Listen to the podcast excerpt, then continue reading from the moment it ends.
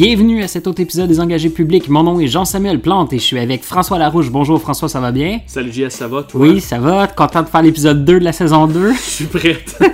Donc cette semaine aux Engagés, on s'intéresse à Yves-François Blanchette qui devient chef du bloc ainsi qu'à la machine du gouvernement Legault qui se met vraiment en branle.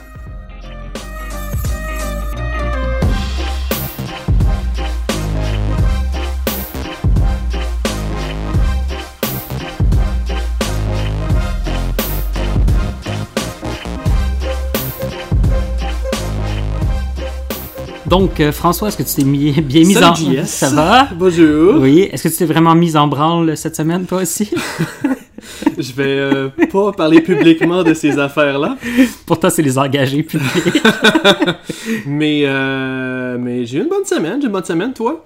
Euh, c'est une bonne semaine, à part me, me pogner avec Denis sur Facebook à propos Comment du monde ça? normal. Personne se pogne avec Denis. Non, non, non, mais Denis a souvent plusieurs, on va en profiter pendant qu'il est pas là, il a souvent plusieurs conversations en parallèle avec plusieurs personnes, puis il va copier-coller la même chose, mais bon, euh, on... Attaque euh, frontale quand Denis n'est plus là maintenant. mais euh, bon, on parlait de... de euh, des gens normaux, un petit peu la discussion qu'on a eue, mais ça a continué, là, euh, face... euh, C'était quoi le fond de la question? C'était le, le troisième lien, parce que tu sais, le troisième lien même pas pensé, placé, mais on pensait déjà au nom, là, puis on Ouais. parlait de Peter, Peter. Stachny. Merci de... Là, tu sais que je viens de Québec, là. Oui, oui, je Fais sais. attention à ce que tu Mais, dis. mais c'est ça, je demandais genre un petit peu plus de, de perspective, puis Ouais. pas genre penser ça sur le coin d'une table au Tim Horton, puis là j'ai parti Denis parce que là, non, non, non, tu méprises le monde normal, puis j'étais comme, non, je trouve juste ça important que quand on a des grandes décisions à prendre comme société qui vont marquer notre patrimoine, ou Comme de prendre un nom de pont? Ben, un nom de pont, de, de- tu sais, quelque chose qu'on va référencer à tous les jours dans les médias. Ouais. J'aime juste ça qu'on ait un petit peu plus de perspective, puis que ce soit pas quelque chose qui est fait sur le, le bord de la table. Peut-être que c'est la meilleure personne, mais ça doit être une réflexion qui est un petit peu plus longue que, que juste. euh, Mais attends, est-ce que le, le nom a été choisi déjà? Par qui? De ce que j'ai lu, de ce que j'ai lu, c'est comme on a demandé au monde si il y a des gens qui ont proposé Peter euh, Stachny, en tout cas tu comme Peter Stachny. Oui, exactement. Je pas le Non, mais j'allais dire, je suis pas le fils de Karl Larouche. Je sais pas c'est qui ça. Mais bon. OK. Mais, mais, mais sérieusement, euh, parce que c'est intéressant quand même, mais faut pas que tu mélanges un vox pop. Ce que tu dis, tu parles d'un vox pop Oh oui. avec le processus. Toi, tu veux un processus bien fait, Ouais. fait dans l'ordre. Ok, fine, mais tu sais, c'était juste un vox pop. Étonne-toi pas que les gens donnent Non, non, des mais noms plus que- populaires. Non, non, mais c'est quand j'ai dit à Denis, je trouve que ça. Tu sais, je trouve, je trouve peut-être que c'est pas le meilleur nom. Bon, peut-être Ouais. ça le sera suite à ce processus-là. Ah, ben, tu fais partie de l'élite, t'es pas capable de respecter le- les décisions des gens normales, puis nanana. Non, je pense que Denis était sur d'autres choses. Denis, il- ce temps-ci, il- ce que je comprends de lui, puis il faudrait qu'il soit peut-être là pour l'expliquer encore. c'est son roast. il va Mais, être euh, fâché, il va nous écrire. Mais ben, je pense que Denis, il, il essaye de mettre en évidence l'arrogance d'une certaine élite dans les médias sur les intérêts et les passions du monde, de Ouais. majorité. Je pense, je le dis ouvertement, des fois je pense que Denis fait partie de cette élite-là, mais qu'il aime se vautrer dans un aura de monde normal, tu sais. Euh, pour moi, Denis, c'est comme un falardeau en puissance là-dessus. Euh, fait que, euh, non, non, je, je pense qu'il fait juste mettre en évidence une arrogance. Puis, je pense que vous, vous avez tous les deux raison là-dessus. Il faut pas être arrogant puis détester les. Si t'aimes pas quelque chose, ben c'est ton choix puis il va pas vomir sur les autres si t'aimes pas ça. Puis en même temps, si on veut bien choisir le nom d'un bon, je pense que c'est légitime puis laissons le processus aller.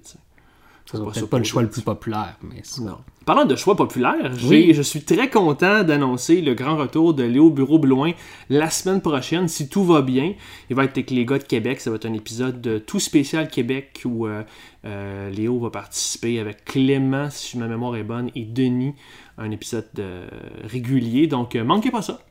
Cool.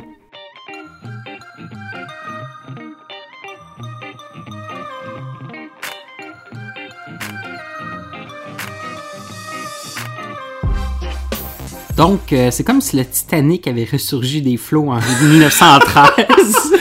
C'est comme les eaux sont calmes, puis là. Donc, Yves-François Blanchette a été couronné chef du bloc.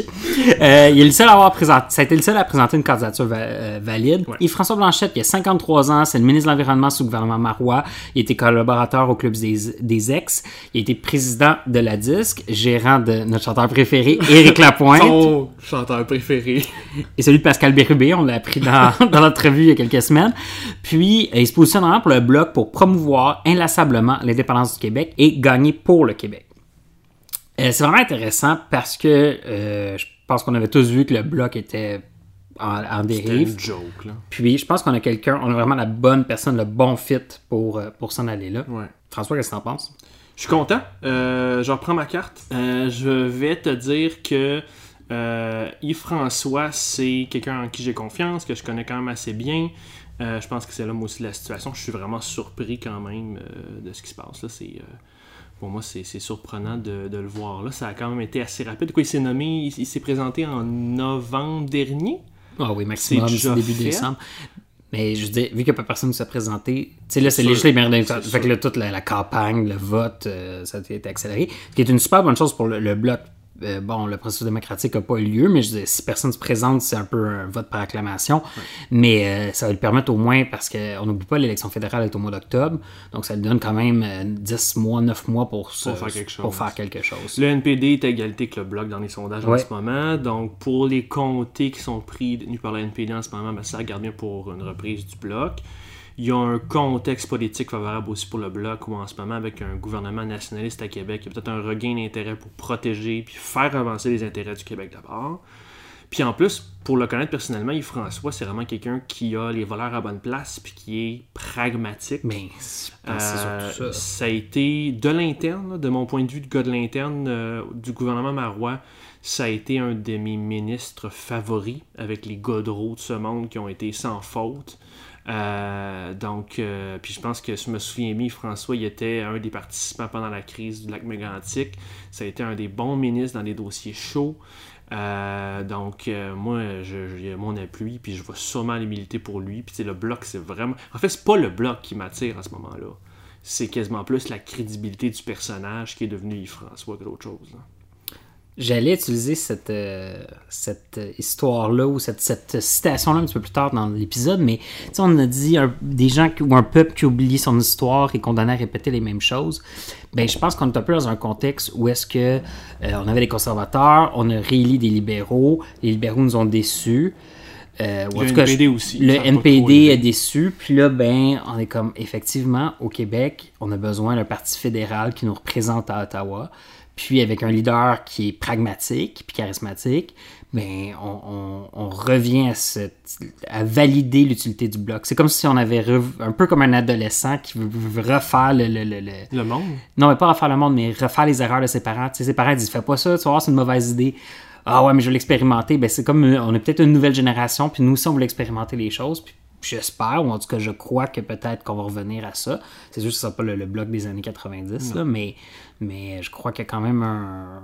À un moment donné, t'es comme OK, ben, les conservateurs. Tu sais, si tu vas par c'est parce que tu élimination. reviens à la réalité du Québec. je Ben, c'est ça. Tu reviens à la- au fondement du problème du Canada et du Québec encore et encore et toujours. Là, je veux dire, euh, ça changera pas. Qu'est-ce que tu penses de, du retour d'un message plutôt euh, style je- Gilles Duceppe? Là, donc, euh, on va euh, euh, faire un équilibre entre euh, faire gagner le Québec et parler d'indépendance. Donc, les deux en même temps. Ce qui va euh, s'éloigner de Martine Ouellette. Qu'est-ce que tu en penses? Ben, je pense que. euh, tu sais, le problème, mettons, Martine Ouellette, c'est quand il y avait. C'était une crise budgétaire, je me souviens plus c'est quoi, mais il se passait quelque chose de gros à Ottawa, puis elle voulait parler de la Catalogne et des prisonniers. Puis là, il y avait certains députés, la frange qui s'est dissociée, qui était comme, mais non, on va parler de ce qui se passe. Euh, on va par- parler de l'indépendance. Puis je pense que l'indépendance va venir naturellement euh, en discutant de, de- des sujets. Dès qu'on va s'intéresser aux intérêts québécois dans la fédération, ben, à un moment donné, naturellement, le thème de l'indépendance va revenir. Fait que je pense que c'est un cheminement qui est beaucoup plus naturel. Euh, tu sais, je me souviens dans le temps de, de Gilles Duceppe, mettons le bouclier antimissile, ce genre de choses-là. euh, c'était, c'était ce cheminement-là qu'il y avait. Non, je suis d'accord avec toi.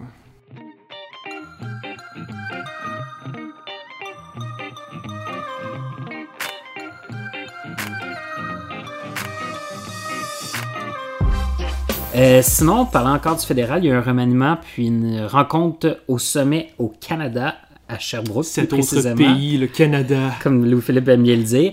Donc, à neuf mois des élections, il y a un remaniement ministériel à Ottawa. Il y a Jane Philpott qui était au Trésor, puis le Québécois David Lametti a été nommé à la justice.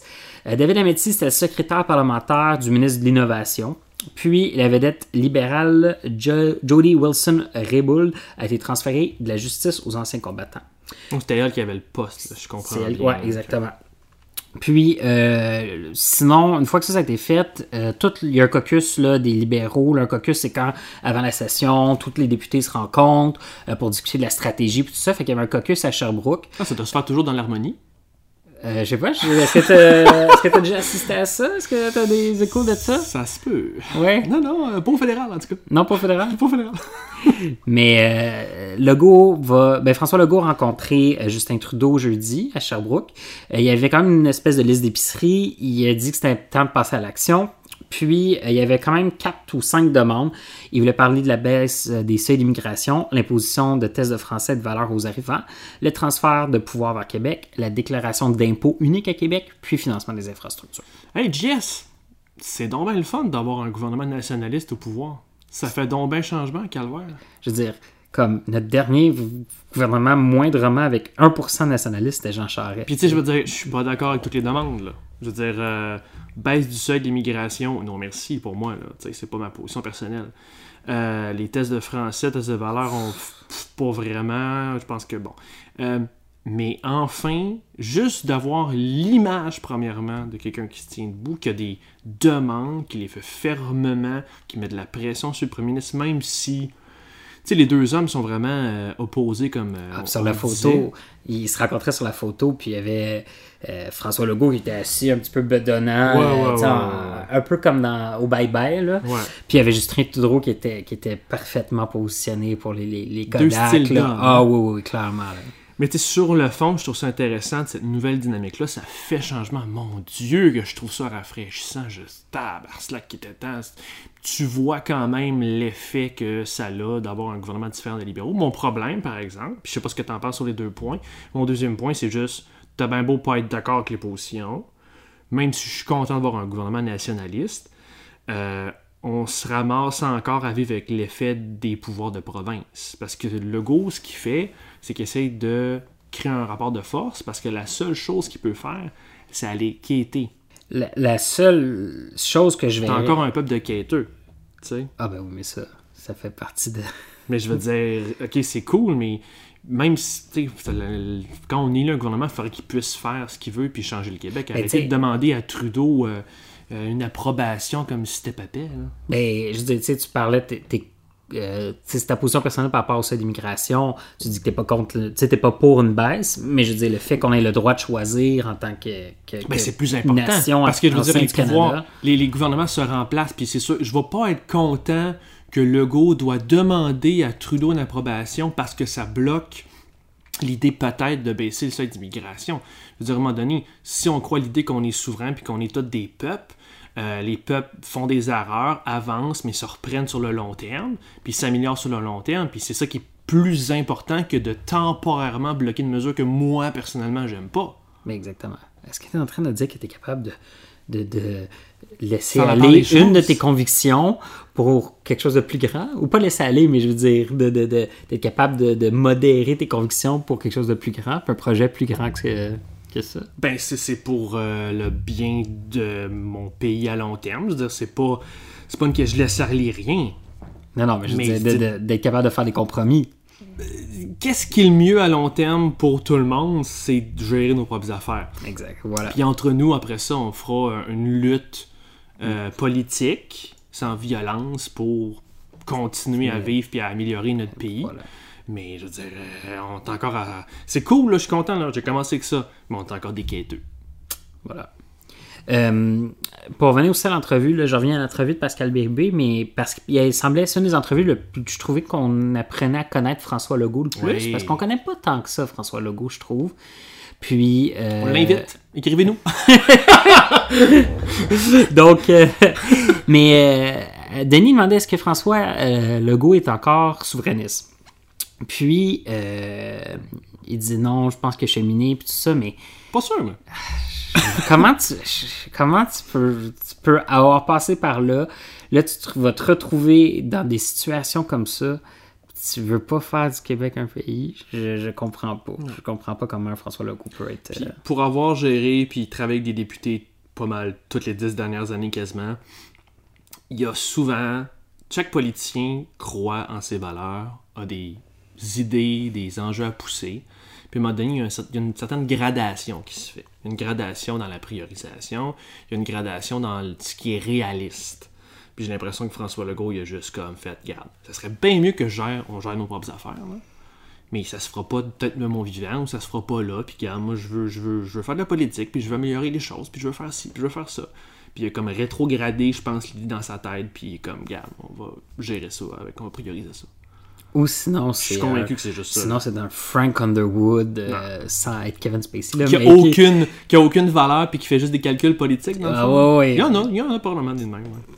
Puis là, il est en train de dire, OK, je vais devenir, puis je vais, je vais venir en disant que je vais pas faire l'indépendance, puis je vais faire une situation chaotique. En tout cas, c'est ça, bravo. Ok, toi tu parles d'un plan machiavélique Non, mais c'est- où il crée une crise nationale oui, oui, oui. Je veux dire, si c'est ça, bravo, ça me fera des bons films.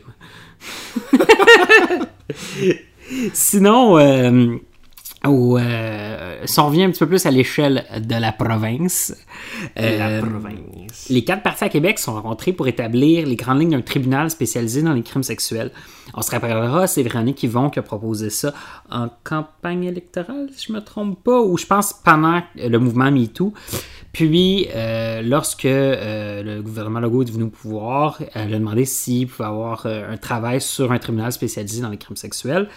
Selon la ministre Lebel, ça- la rencontre entre les quatre, dans le fond, les quatre euh, représentants de- de- des quatre partis se sont rencontrés. Ça a été extrêmement productif, puis ça voir la voie à une collaboration. Puis la prochaine étape, c'est de lancer un processus de consultation des experts, puis ensuite un projet de loi. Donc, on se rappellera, là, le tribunal euh, spécialisé dans les crimes sexuels, le, le but, c'est pas de changer la loi, mais c'est une approche un petit peu plus compréhensive, un petit peu plus ouverte, parce qu'on se rappellera que les, gens sont innocents jusqu'à preuve du contraire. Donc, les victimes doivent prouver euh, que la personne euh, a vraiment eu une agression, Ouais. que ça devient difficile. Donc, c'est de, de trouver des, des systèmes, des processus pour quand même euh, désti- déstigmatiser les victimes. Mais il faut quand même respecter nos lois, là, puis nos, grands principes de loi. François, est-ce que, est-ce que cette collaboration-là euh, devient, c'est une des premières collaborations, en tout cas un des premiers gestes là, du gouvernement, Oui, oui. Euh, est-ce que ça pave la voie pour le reste des quatre ans? Euh, je pense pas, mais euh, on aimerait. Mais on aimerait. Ben, ce que j'aime beaucoup dans ce dossier-là, euh, c'est qu'on dirait que c'est un effet un peu mourir dans la dignité. Ça ressemble un peu au même genre de dossier, dans le sens où c'est un dossier très touché, euh, où il faut absolument euh, sortir de la partisanerie pour faire quelque chose et régler concrètement les, défis qu'il y a, parce qu'il y a probablement des problèmes. C'est plus la justice doit prendre en main euh, ces dossiers-là de manière efficace et humaine. Donc, euh, moi, je trouve ça vraiment quand même assez excellent là-dessus, ce point de vue-là. Ce que euh, je trouve assez intéressant, je vais être moins sur le fond, mais plus sur la forme là, avec cette, cette collaboration-là. que Je me demande pourquoi on peut pas juste avoir plus de dossiers gérés de cette manière-là. Il y a un dicton à l'Assemblée nationale qui est que 90% des discussions en chambre sont toujours faites de manière cordiale et en collaboration, vote à majorité. Ce qui est plus ou moins vrai. Euh, Puis oui, c'est la paire de questions, c'est toujours un bordel, mais euh, c'est sûr que dans les sorties publiques, puis dans la collaboration de grands dossiers comme ça, qui me semble euh, aller au-delà de la partisanerie, il faudrait avoir de plus en plus des dossiers comme ça. Tant mieux si notre système politique vit un certain changement. Tu sais, je vois un narratif où tu as, un, on va en parler tantôt, une réforme du mode de scrutin qui s'en vient. Tu as un mourir dans la dignité. Là, on aurait peut-être un tribunal spécial pour les crimes sexuels. Des dossiers comme ça, que, tranquillement, qui deviennent tellement importants, euh, où les gens on, on- on- osent pas faire de partisanerie sur la mort, sur les crimes sexuels. Si on a ces dossiers-là qui font en sorte qu'on peut au moins travailler ensemble pour régler les problèmes du monde sans faire de partisanerie, tant mieux. Ce que je trouve drôle, par exemple, c'est qu'on dirait que le Québec et les États-Unis sont en train de s'inverser. Parce que jadis, aux États-Unis, c'était souvent comme ça. C'était impossible ici. Puis on dirait que ça s'inverse, où on peut plus rien faire sur quel dossier euh, sans être partisan aux États-Unis, puis où il y a une tendance inverse ici. Fait que il y a peut-être de l'espoir. Peut-être pour rappeler un petit peu le système, comment il fonctionne, les bases du, Parlement, comment c'est supposé être fait, c'est qu'un député dit Moi, je, je, je voudrais faire une loi. Puis la majorité des députés regardent la loi, puis ils disent Ben ouais, peut-être pas parfaite, mais ouais, c'est une bonne idée qu'on qu'on s'intéresse à ça. Ben, les députés sont supposés faire Ben, ça. c'est comme ça. Non, mais je vais juste expliquer. Ils. Ils C'est comme ça que ça devrait se passer. Là, il est en commission parlementaire. Fait que c'est un groupe de, plus, de députés qui sont un peu plus spécialisés dans un domaine. Fait que, mettons, c'est, je sais pas, le transport. Bon, ben, il y a des députés de chaque parti qui sont spécialisés dans le transport. Ils regardent le projet de loi du député. Puis là, ils sont comme, hey, moi, je changerais telle affaire. Puis là, les gens discutent. Puis, ouais, mais si tu changes telle affaire, tu sais, c'est une mauvaise idée, nanana. La loi est amendée. Il, il amende les choses. Il change les choses. Ce Ça veut dire, entre guillemets, supposément amélioré. amélioré par tous les députés de tous les partis qui participent. Puis après ça, ça retourne en chambre. Puis ben, techniquement, si tous les députés ont participé, la loi est rendue Super bonne. super bonne, puis ils l'adoptent. Puis dans le fond, Mais qu'est-ce qui se passe, JS, dans la vraie vie? ben, c'est la partisanerie. Puis je veux pas qu'il je veux pas que ce soit lui qui ait l'idée, tu sais, qu'il soit attribué le, le- le- la paternité ou la- l'origine de la loi. Ouais. Fait que là, la partisanerie embarque. Puis là, il y a des, des considérations politiques, puis des considérations de chaque comté, au lieu de s'élever un petit peu puis de dire, ben, c'est ça il y a est des meilleur. votes en bloc aussi. C'est genre tout le parti vote de même. Ou la loi, tu sais, le, le petit- le- le petit député qui arrive avec son projet de loi, ben, le, gouvernement dit, ben, on l'étudiera même pas. Sais, Puis ça passe même pas. Mais les institutions pourraient permettre cette chose-là. Fait que oui, c'est important au niveau médiatique, puis il y a des comités, puis tout ça, mais ce serait aussi le fun qu'on récupère nos, nos- nos outils politiques qu'on a, puis on les utilise à bon escient. Parce que c'est- en train de dire que c'est les partis qui, qui bloquent cet avancement-là. Euh, ouais, mais en même temps, c'est important des fois que tu aies un groupe de personnes qui partagent les mêmes valeurs, puis y a des diverses spécialités. Puis, euh, puis ces gens-là, tu sais, Il faudrait qu'il y ait une s'unissent ensemble. Ben oui, sur puis- les votes. Puis écoute, c'est la fin du monde si genre il y a un député de, du troisième groupe d'opposition qui a une bonne idée, puis tu, tu l'as tu t'es favorisé, puis c'est ça qui est arrivé, tu sais, avec Véronique place. puis il a mouru dans la dignité. C'est un peu ça qui est arrivé. Ouais. Puis je dire, est-ce que les, les libéraux ont passé pour des. Tu sais, ont-tu perdu des votes à cause de ça? Pas sûr, je pense pas. Non.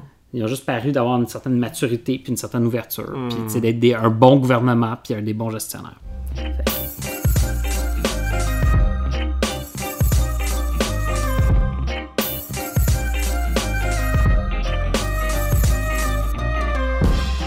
Ça, puis parlant de ça, ben, on a notre nouveau mode de, de scrutin qui s'en vient. Donc, le gouvernement Legault a posé les premiers jalons d'une éventuelle réforme du mode de scrutin en adoptant un décret. Donc, un décret, c'est ce qui lui permet de consulter le DGE pour rédiger la loi.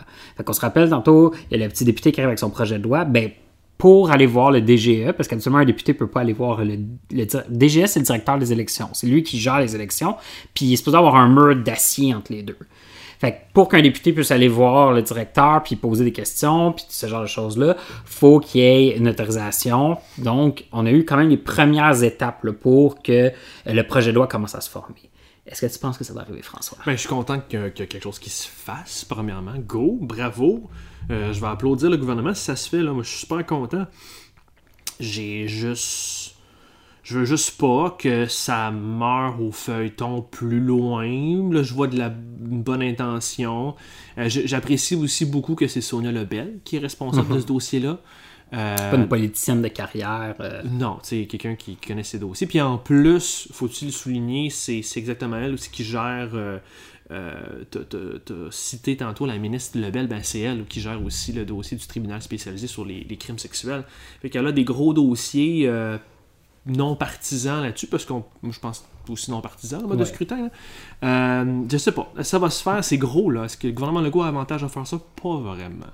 Fait que j'ai hâte de voir si ils vont essayer de le faire mourir en quelque part, ils vont-tu le laisser aller comme de manière totalement transparente puis laisser les choses aller? Qu'est-ce que t'en penses? Ben, moi, je veux juste dire, tu dis c'est non partisan, mais les libéraux, c'est partisan. Euh, pas à peu près, là. Je veux dire, c'est comme, ah, il va y avoir moins de représentativité des régions, nanana. Non, c'est pas vrai. C'est que vous avez des blocs de vote, puis des comtés où est-ce que vous avez des votes, des, Ouais. des résultats de vote aligner. puis c'est votre base. Puis c'est pour ça que vous êtes contre, tu. C'est pas pour les grandes valeurs puis la représentativité des régions, tu. Euh, est-ce que, est-ce que ce mode-là va être parfait? Ce mode de scrutin sera, va être parfait, puis va avoir une belle représentation parfaite puis des, des régions? Il va y avoir des défauts, mais je pense qu'au final, le Québec en entier va en profiter. Puis ça sera justement au parti d'être euh, quand même capable de, de, de, de, de s'élever un petit peu, puis de réfléchir à chaque région, puis l'importance de tous ces gens-là euh, dans, à travers le Québec. là. Puis écoute, ça va être un balado plein d'espoir aujourd'hui, mais puis je reviens à mon narratif de tantôt, changement de mode de scrutin, des dossiers un peu plus non partisans. Euh, Peut-être que les gens vont recommencer à juste avoir le feeling que la politique, c'est pas juste de la merde.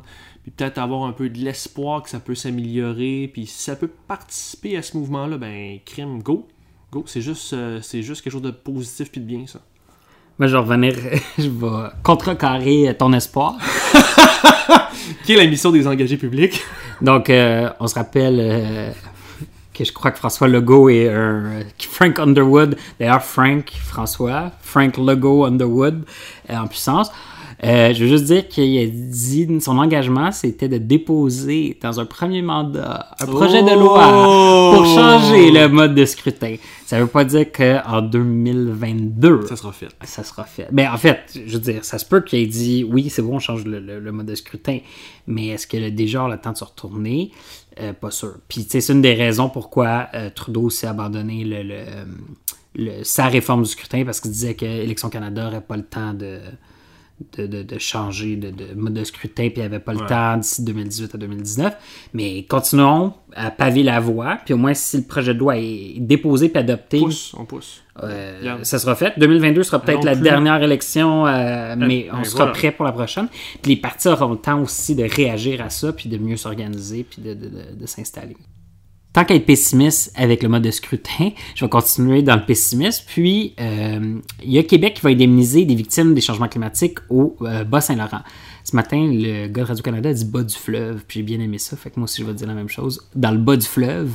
Puis, euh, le gouvernement a investi 5,5 millions de dollars pour dédommager les propriétaires de maisons de Sainte-Flavie qui sont menacés par les tempêtes puis l'érosion des berges. Tu connais ça, ce coin-là, toi? hein? Je connais ça, c'est là que je me suis marié cet été, puis ma femme vient de là, parce que maintenant je dis ça, ma femme. Puis dans le fond, on a la 132 qui a été construite relativement proche là, Ouais. du bord de l'eau, là, tu sais, 10 mètres, 5 mètres par endroit. Puis il y a des maisons qui se sont construites entre la 132 puis le bord de l'eau, vraiment sur le bord de l'eau. Mais ce qui arrive, c'est qu'au fil des années, maintenant, on a 15 à 20 cm qui partent euh, à cause d'érosion, à cause des grandes tempêtes, à cause des marées, puis aussi à cause des, euh, de la montée des eaux et des changements climatiques.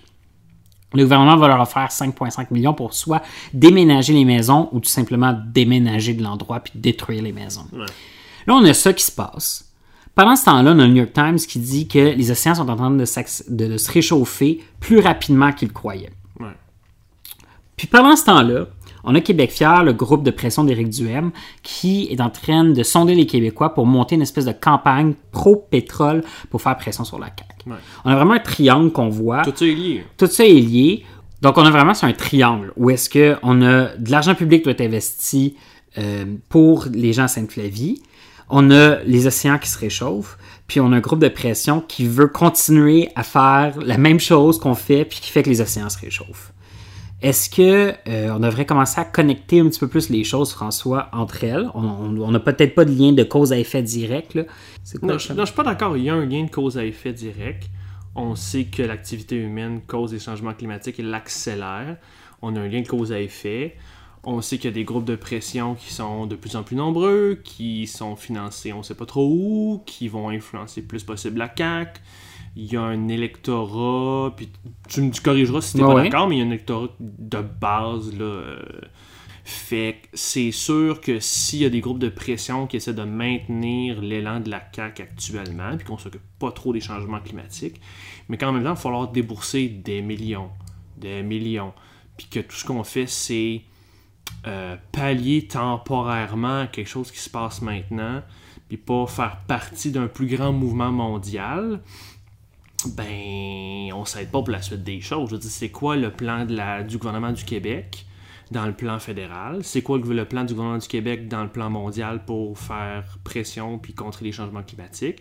Puis plus loin que ça, mettons que les changements climatiques ont des effets puis qu'on connaît, on connaît déjà de toute manière, c'est ça mon point en plus, on connaît déjà les effets des changements climatiques sur nos berges, sur notre économie, sur les changements qu'il va avoir, euh, l'ouverture de la route dans le Grand Nord. C'est quoi le plan du gouvernement là-dessus sur 20 ans? S'attaquer, c'est bien s'attaquer à des demandes populaires Sur la santé et l'éducation, j'en suis.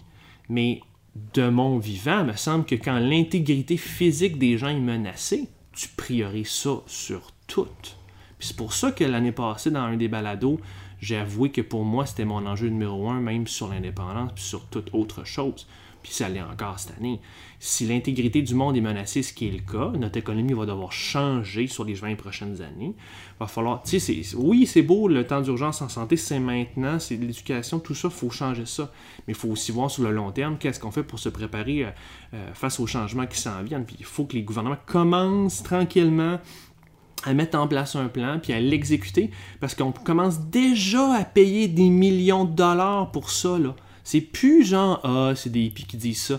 Vous payez déjà pour ça. Vos taxes vont déjà à, contrer et à pallier les effets des changements climatiques. Fait qu'arrêtons de, de pallier à coût de 1 million ou deux. Il va falloir avoir un plan plus structurant pour nos enfants. Il va falloir arrêter de se mentir, là. Je veux dire, on est rendu là, là. Ouais. Puis, euh, tu sais, là, on parle de 5,5 millions pour 50 maisons, là. Il y en a combien de maisons? Imagine quand ça va être des centaines de maisons touchées. Ça va être assez euh, extraordinaire.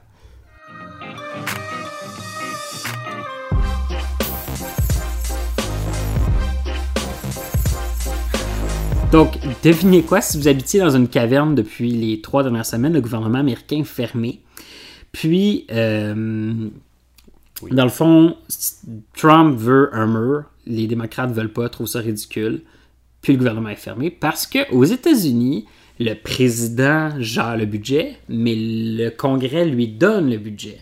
Puis, euh, dans le fond, euh, sont en, ça fait des années qu'ils sont dans une dette, puis ils font juste, ils ont jamais patché vraiment leur, le, le- le budget, puis ils font juste reconduire des dettes sans, euh, pas des dettes, mais reconduire des déficits sans fin, sans vraiment avoir fait une loi qui explique pourquoi est-ce qu'on devrait faire un déficit, comment est-ce qu'on devrait faire un déficit.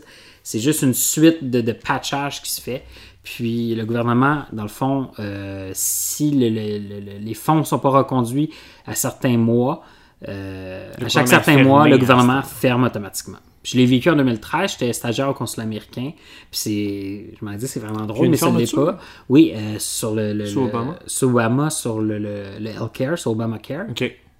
Puis dans le fond, on faisait plus rien sauf l'économie, euh, l'économie, la politique et la défense. Fait que dans le fond, on faisait tout. Ça parce que ce qui est fermé, c'est les programmes fédéraux discrétionnaires non essentiels. Ouais.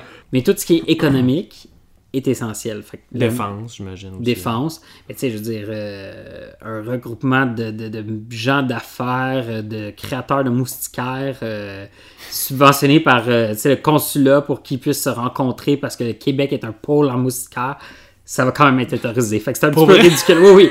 C'est comme. Je dire, il y avait plein de trucs. C'était comme. OK, fait que là, le gouvernement est fermé. Il n'y a plus personne qui inspecte les salades. Mais tu sais, comme. Les moustiquaires, ouais. tu sais. J'exagère, là. C'est pas un exemple vrai, là. Mais c'était pas loin de ça. Mais en fait, c'est pire que ça. Si tu veux un exemple, là, en ce moment, les agents euh, de TSCGS, c'est quoi la?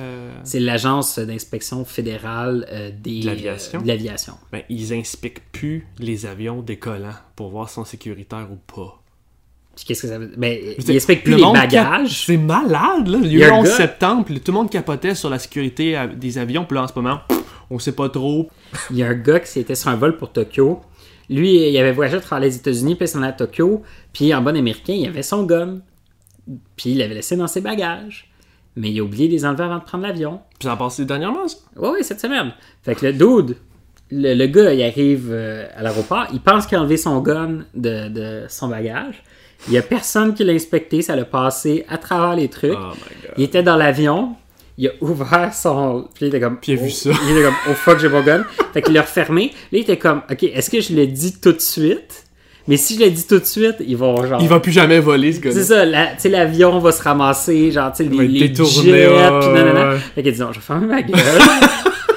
puis il est rendu à l'aéroport de Tokyo. J'ai déjà été à l'aéroport de Tokyo, c'est bizarre parce que les Japonais te réinspectent quand tu sors de l'avion. Ils te repassent au contrôle euh, quand tu sors de l'avion. Puis c'est Ah. drôle parce que c'est des petits bacs comme en plastique du magazine. Là, c'est, euh, oui, c'est, c'est tout japonais, là, typique.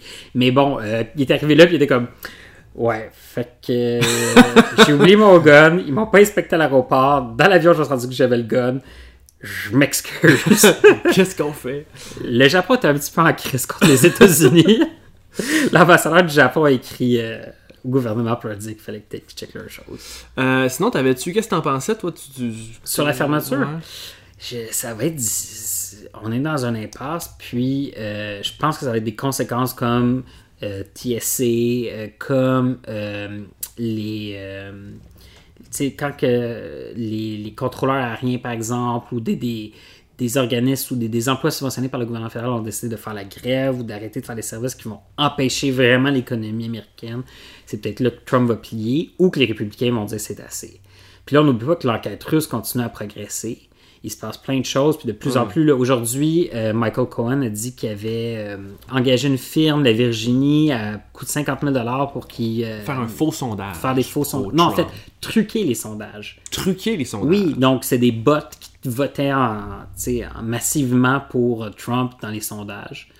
Donc, euh, les républicains, à un moment donné, là, ils commencent à avoir beaucoup de choses qui s'accumulent, puis ils, ont- ils en ont laissé beurrer épais pour qu'ils puissent passer ces... Attends une minute, là. déjà, juste sur la fermeture du gouvernement puis sur le mur, juste là-dessus, il y a des républicains déjà qui commencent à, se déclarer contre le président. Puis euh, il n'y a pas encore eu de vote, sauf erreur, ils ont tout été bloqués par, euh, au Sénat par Mitch McConnell, mais il y a des républicains qui veulent déjà voter pour réouvrir le gouvernement juste là-dessus.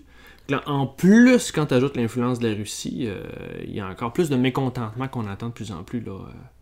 Mais tu sais, en même temps, Trump, depuis le début, on est comme Ah, Trump euh, gagnera jamais la nomination républicaine, Trump va jamais devenir président, Trump va jamais réussir à passer ses tax cuts, Trump va jamais réussir à faire nominer Brent Fait que tu Kavanaugh. penses qu'il va survivre? Ben écoute, si, c'est un gros homme téflon, mais c'est quand même un homme téflon, là, tu sais.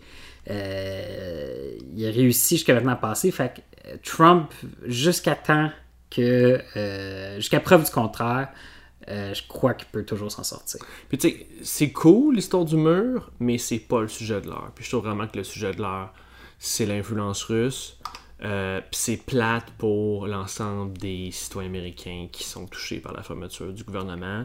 Il y a des familles qui n'ont pas de salaire qui rentrent en ce moment. Ça touche, je pense que c'est comme un, quasiment un million d'emplois. C'est 800 000. C'est comme presque un million de, de personnes employées par le gouvernement. Ça touche beaucoup du monde. À un moment donné, il va y avoir un effet économique euh, sur les entreprises. Déjà, c'est Ça veut- 0,1% du PIB qui, euh, qui serait en train de. de- de- La croissance normale, là, fait que je me souviens plus aux États-Unis, mettons 5,6, mais là, on serait à 5,5 en 2019, juste à cause de ça. Fait que même si tout ça est important, le- je trouve que le vrai sujet de l'heure, quand c'est rendu que le FBI enquête, euh, comme ça a été dévoilé cette semaine, donc le FBI a enquêté sur les actions du président pour savoir si c'était un agent qui travaillait finalement pour la Russie. Je pense pas que c'est le cas, il me semble qu'il a l'air plus de profiter de la situation puis du contexte. Mais quand c'est rendu que le FBI vérifie si son président est un agent russe, ça va loin, mon gars. là, on est dans un film, ça a Mais ça, on a appris ça, on a appris ça cette semaine, Ouais. mais c'est juste après. euh, ça faisait pas longtemps qu'il était président quand cette enquête-là a été déclenchée. Juste pour euh, remettre les choses en perspective. là. Puis je, je sais que des fois que tout ça, puis Denis, euh, il se pose la question des fois, puis j'espère qu'il va écouter ce segment-là. On, on le fait quasiment juste pour lui, on le sait. Mais euh, quand Faut tu... juste appeler l'épisode à Denis. L'épisode à Denis. C'est le titre de l'épisode.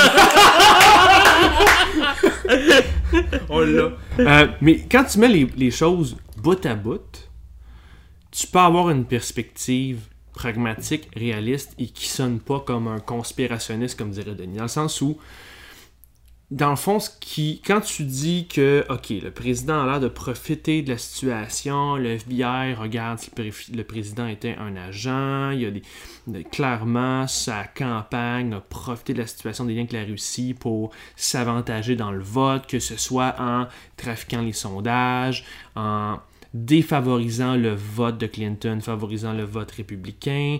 Euh, quand on voit en plus que Facebook vient de fermer 364 comptes basés en Russie, qui étaient des comptes de, pression politique selon Facebook eux-mêmes, ça sorti aujourd'hui, euh, de l'agence France Presse, euh, les, les, opérations étaient euh, en Russie, qui attaquaient une variété de pays, dit Facebook, et d'autres se concentraient sur l'Ukraine. Tu peux, tu peux voir que dans le fond, c'est juste une joute, c'est juste une game d'international, c'est juste une game de pays qui essayent de s'influencer puis de s'aider.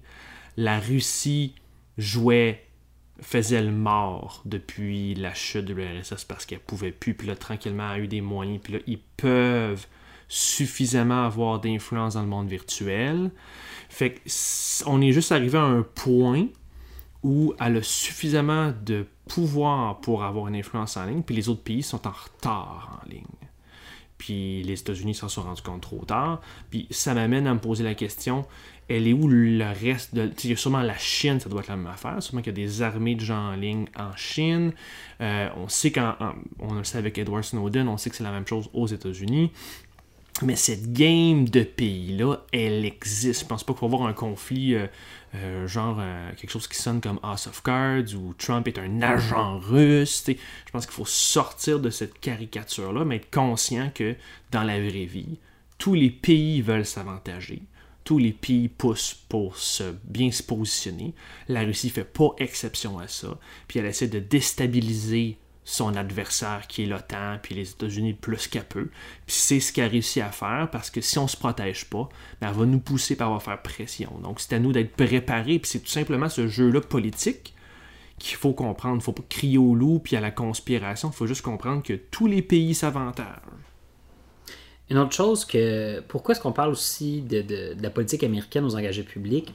C'est que ça nous met en perspective. C'est tellement extrême ce qui se passe aux États-Unis que ça nous fait nous questionner quand on dit Ah, c'est pas important d'aller voter. c'est important d'aller voter, c'est important de s'engager politiquement, c'est important de comprendre le système. Ben, c'est parce que notre système est quand même. Jusqu'à maintenant, on voit que même si le système est bien organisé, un système politique est bien organisé, puis euh, il y a des contre-pouvoirs. Mhm. Un individu de mauvaise foi est capable de tout débalancer. Mhm. Puis on est chanceux parce que Trump pourrait être encore plus. S'il était intelligent, Trump pourrait être encore plus de mauvaise foi, puis encore plus débalancer les choses. Ben, en fait, s'il était plus efficace, puis euh, il était un meilleur président, il, serait bien, plus destructeur. Puis par son incompétence, le système se maintient en ce moment-là. Mais c'est par son incompétence, oui, parce que les, check, les mais ça montre que dans notre système politique, si on s'intéresse pas à notre système politique, ou si on élit des. Si on pense pas à qui on élit, puis on élit pas des ou gens. Si on laisse les autres gérer notre place. ben, ce genre de choses-là peut arriver. Puis il n'y a pas de police qui va venir destituer le gouvernement. Pas un coup qu'un gouvernement est nommé, un gouvernement est nommé. La seule autre personne qui peut la destituer, c'est la reine Elisabeth. c'est ça. Dear Queen, help us. Puis une autre raison pourquoi on s'intéresse à la politique américaine, aux engagés, c'est leur capacité à bien faire des campagnes. Puis, il y a des candidats démocrates qui se sont euh, présentés cette semaine, une trolley de candidats démocrates. Euh, on a l'ancienne militaire, l'élu démocrate hawaïen du Congrès américain, Tulsi Gabbard. On a Julian Castro, qui est euh, l'ancien secrétaire à l'habitation de l'administration Obama. Mm-hmm. Kristen Gillibrand, Elizabeth Warren. D'ailleurs, il y a un excellent blog sur Elizabeth Warren sur lesengagéspublics.com. Parce que quelqu'un a fait ton le site finalement. Sinon, il y a des rumeurs que Joe Biden euh, s'annoncerait en 2020. Puis, en tout cas, on connaît quelqu'un qui. on le nommera pas, mais on connaît quelqu'un qui, en 2016, euh, était sur le comité exploratoire de Joe Biden. Mm-hmm. Puis, aujourd'hui, euh, je lui ai demandé s'il se tenait en, réserve de la République pour citer un autre milliardaire qui voulait devenir chef de son pays. Puis, euh, elle m'a dit euh, qu'il était en contact avec ces gens-là. Donc, il est en train de se passer quelque chose. Là. Non, il se prépare. Les, les, rumeurs sur Politico, puis euh, ce qu'il sait, c'est qu'il se prépare. Puis, ta rumeur préférée, François, hein? Hillary Clinton serait en train de tenter le terrain. Ouais, ça fait quelques semaines apparemment qu'elle tente le... Elle n'a pas compris. C'est une femme extraordinaire. Il paraît que humainement, elle est géniale. Elle a fait beaucoup de choses pour euh, la société américaine. Bravo. Mais pourquoi est-ce qu'elle n'aurait pas revenir? Ça, c'est la question. C'est parce qu'elle sait pas pourquoi elle veut se présenter. Ah, ben puis je reviens à mon billet de blog. Puis c'est pas une blog voulue, tu m'amènes sur le terrain. Mais Mme Clinton a jamais démontré, c'est une technocrate, c'est quelqu'un qui aime beaucoup plus le pouvoir et le jeu de la machine pour bien faire les choses. Puis pour aider les jeunes et le plus possible la société en éducation, la santé, il n'y a pas de problème là-dessus. Sur les valeurs, elle rejoint probablement 80% de nos auditeurs. Il n'y a pas d'enjeu là-dessus. Mais sur son, sa capacité à bien exprimer son message, puis à démontrer au peuple américain qu'elle mérite leur confiance, elle n'a pas réussi. Puis je pense pas que euh, ça va changer une deuxième fois. Je peux me tromper dans la vie, là. mais euh, je pense pas que soudainement elle sait pourquoi elle veut se présenter. C'est quoi les enjeux qui la poussent, comme Obama, c'était clair. Sanders, c'est clair. Warren, c'est très clair, encore une fois. Puis à la limite, Trump aussi, c'était clair aussi. Mhm. Oui, oui, oui. Puis, puis maintenant, c'est ça. Tu sais, euh, si on regarde le- le- tous ces gens-là qui sont présentés, à un moment donné, une fois dans leur vie, il y a un enjeu qui les a touchés. À partir de là, ils se sont dit, ben, je veux pas que ça, me re- ça se reproduise. Voilà. Je veux m'engager politiquement. Puis, un coup que tu te sensibilises à la, la chose politique, tu développes des valeurs, tu développes des combats. Puis, une fois que tu vas le présenter en politique, puis tu veux avoir la confiance des gens, mais il faut que tu sois capable d'expliquer pourquoi tu veux faire ça. Puis que ça soit authentique.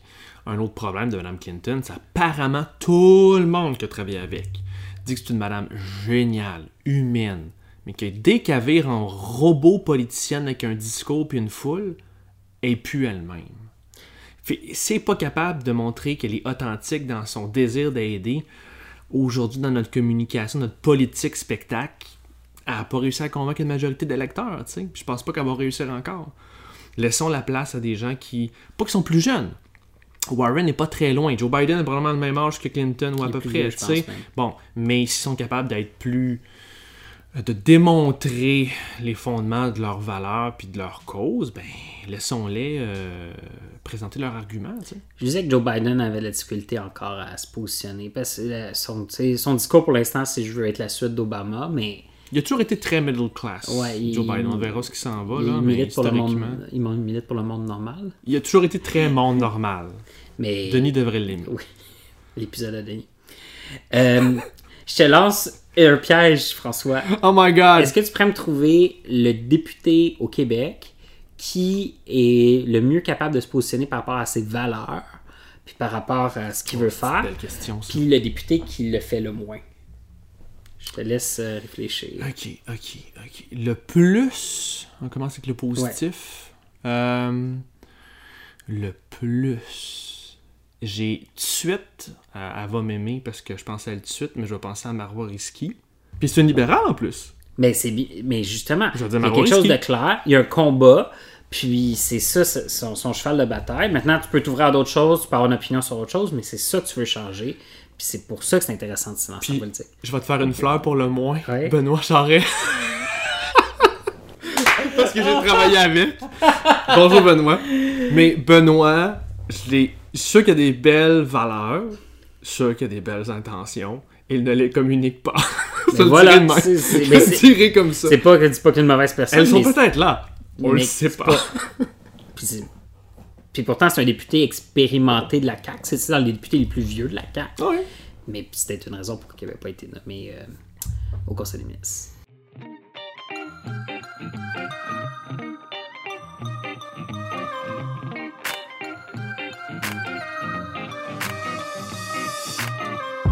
François, est-ce que tu as quelque chose à nous suggérer cette semaine? Ouais, je voulais te, parler de l'entrevue de Benoît Dutrisac avec euh, Yves-François Blanchet qui m'a vraiment mis en tabarnak. Parce que Benoît Dutrisac demandait aux indépendantistes de faire la preuve qu'on pourrait nous-mêmes gérer nos propres affaires. Puis pour moi, c'est un non-sens parce qu'on l'a déjà fait, puis on le fait déjà dans plusieurs dossiers, dans pas, dans pas tous les dossiers.